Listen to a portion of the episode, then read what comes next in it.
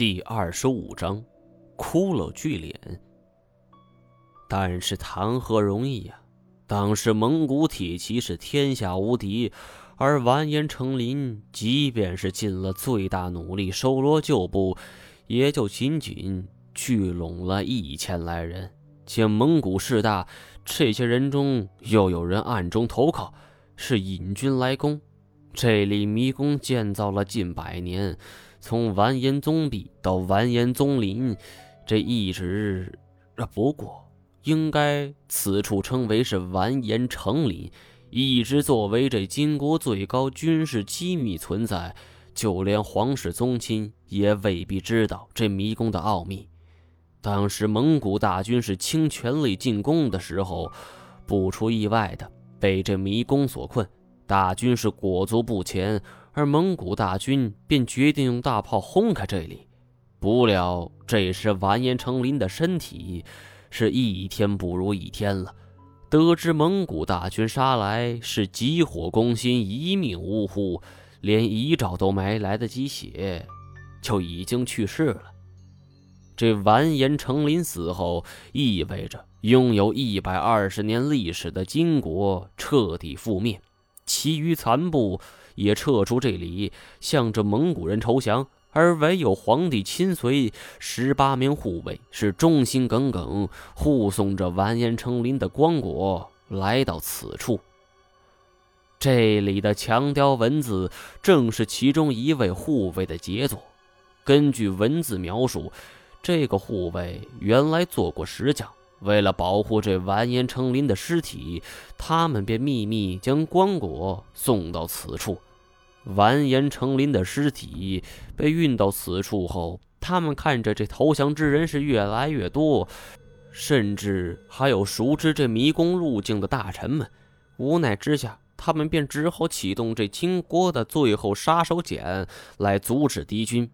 这就便是千足尸毛。相传。中华西北之地有虫毒，而这种虫就是千足而色黑，白斑成点，喜食血肉，凶猛非常，世人称呼为铁将军。而这种凶猛虫子，金国储备有不少，是用来辅助迷宫防御的。这十八护卫便将千足尸毛给放了出来，如潮般的虫群便涌向蒙古大军。这蒙古大军虽然被击退。但是十八护卫也被咬伤，这绝望之际，他们便安详地躺入关中，在龙首外是外围殉葬。墙上大概就记载了如此的一个故事。嗯，这就完了。太监点点头。这这不对吧？但是为什么这外边竖着那么多石头？哎，这这上边怎么不说呢？我则说出了我的看法。这雕刻在墙上的文字所记载内容已经非常详细，而没有记载的那些巨石，似乎只有一种解释：那是蒙古人的杰作。金国人所做的事情应该会在这面墙壁上记载下来。那既然没有，我们似乎可以做出一个推断：那巨石阵就是蒙古人做的。突然。我又想到萨仁，这个小丫头曾经阻止过我。现在想来，呃，还不知道她所说的圣物究竟是什么。但是我却敢提出一个大胆疑问：这个小丫头是否就是当年设置这巨石的蒙古人后人？他们部落的训示很可能就是世世代代要来守护这个秘密。所以，当我们出现在此的时候，他才会三番两次来阻挠我们。哎，对，毛爷，您他妈还真是毛利小五郎。我没时间跟他贫嘴。其实这种推断类似于考古发现，从现有的一些现象去推历史，而真实的历史是怎样的，其实谁也不知道。这一切都只是一个合情合理的推断。但是在某些情况下，这合情合理，并不代表真相。但是不管怎么说，死里逃生是历经艰险，我们总算搞清了这墓主人的身份。金锁问我，当时金锁国力怎么样？经济发不发达呀？这提起金国，人们所能够联想到的，更多是岳飞传里。这对于屠城的金兵，更是恨得咬牙切齿。加上女真族当年是游牧民族起家，这导致很多人对金国认知存在偏差。其实，自靖康之役、北宋灭亡之后，这金国的国力发展便在一定程度上取得了长足进步。最显著的，就好比汴京吧、洛阳等一系列北方重镇都被纳入了金国版图。有了大城市，就有了人口以及先进的经济保障。这也是为什么在后来的金宋对决中，这南宋始终不能取得优势，甚至偶尔还处于下风的原因之一。这历史上还有一段伪齐的时期，说起来颇不光彩。这是北宋叛臣、原济南知府刘裕在金国扶持下所建立的傀儡政府。在刘裕伪齐时期的中原，这经济是大举倒退，民不聊生。再加上这南宋常年战乱和中原督守，那都是首当其冲啊。这伪齐又倒行逆施，甘当金国马前卒，是征兵伐宋，造成了百姓大量逃亡，经济遭受严重打击。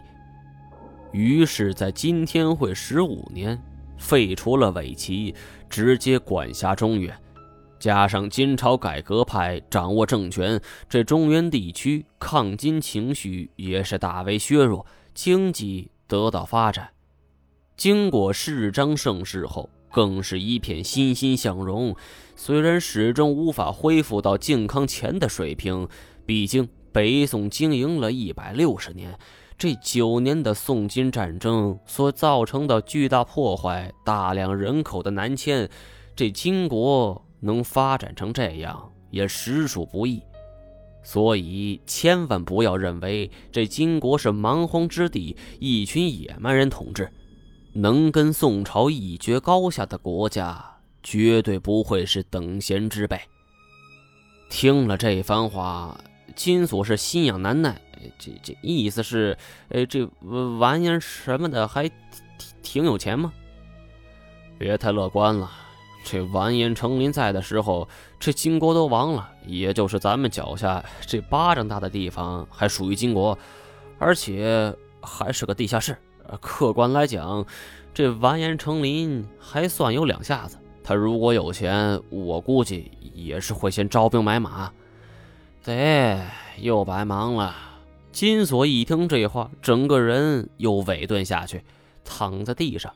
而我则问太前：“为什么会认得这种文字呢？”太前说：“小的时候，他家里常有这种东西，这倒是勾起了我的好奇心。他家里到底是干什么的？呃，怎么会有这种东西呢？”但是不管我怎么问，这太监都不说话。而只是一个人就闷着头，于是我也只好作罢。又休息了一会儿，只觉得刚才经历的一场前所未有的险境后，这周围的疲惫全都涌了上来，加上周围空气温度越来越高，我们汗液蒸发的是越来越快，照这么下去，真担心我们会随时脱水而死。我检查了一下仅存的饮水，只剩下三瓶。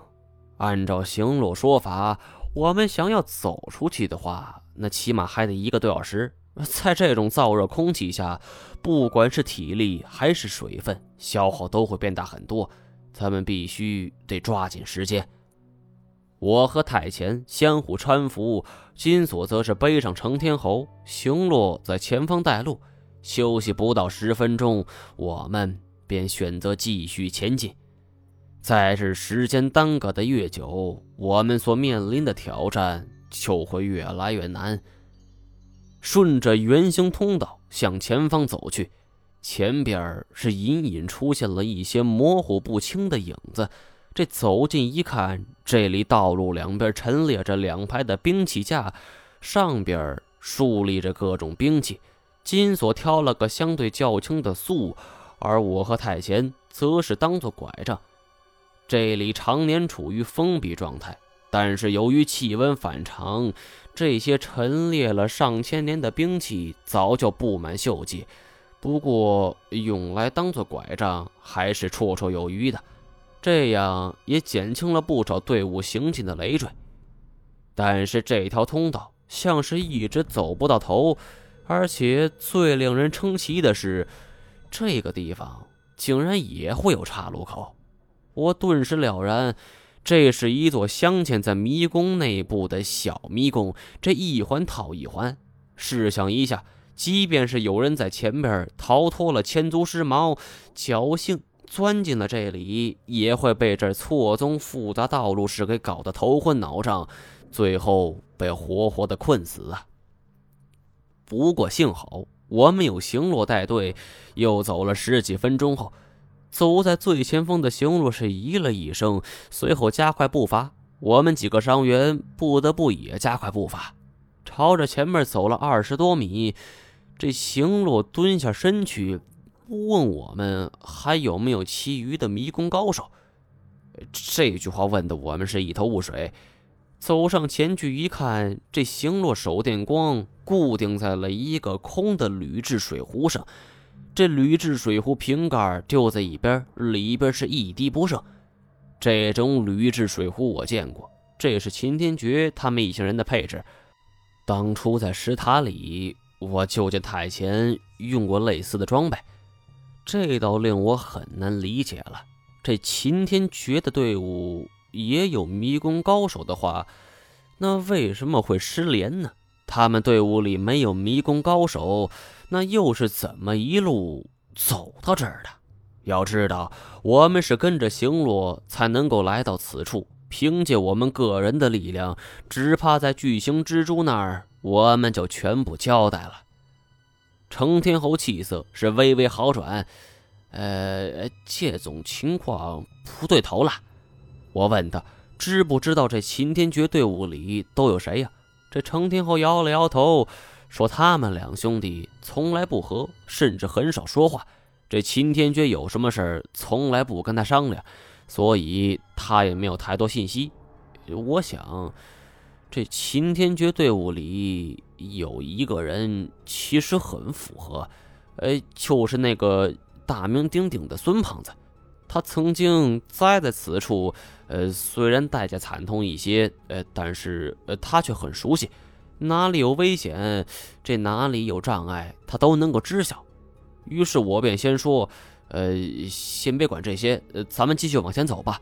要说现在什么都是猜测，想知道真正答案，只有找到秦天觉本人。”说话间，我们又往前走了半个多小时，眼前突然出现了一条断崖，这脚下是水声隆隆，好似万马奔腾。而在通道尽头，我们的脚边放置着各种各样所替换下来的衣服。这狼烟手电打下去，在我们脚下二三十米的距离，是赫然出现一张巨型的骷髅头，是浑然天成。而这颗骷髅头其实只是一块天然形成的岩石，是百余米长，几十米宽。这眼睛和嘴巴的位置都发出了隆隆的江水翻滚之声，远远望去，除了感叹这造物主的神奇外，也只能是被这种诡异的场景所震慑。顺着钢索安全滑下来，我们站在骷髅头的眼睛之处，望着脚下湍急的河流，心中起疑：这难道说秦天觉他们？换上了潜水装备，从这儿下去了。可是这细细一想，这江水是湍急无比，甭说是人呢，那就算是一头大枯牛下去，这也会被瞬间冲的是无影无踪。这秦天觉不要命了？我们正在诧异的时候，这神奇的一幕发生了：滔滔河水竟然泛起了道道霞光，一瞬间。这颗巨大骷髅头的眼睛和嘴巴，都跟着射出一团霞光，将我们所处的环境是照射的犹如白昼。